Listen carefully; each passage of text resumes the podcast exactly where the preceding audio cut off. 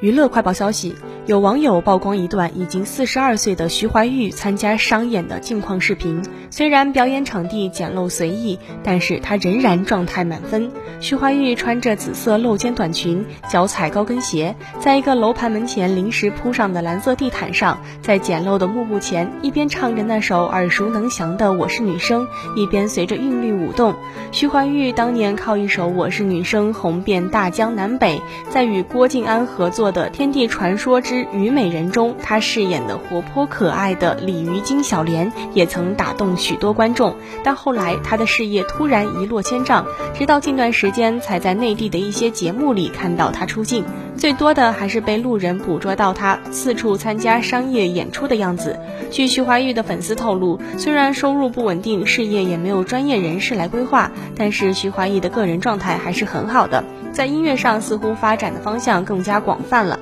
他重新出发，首次尝试成立了一支乐队，玩乐器当主唱，甚至已经开始准备登上演唱会了。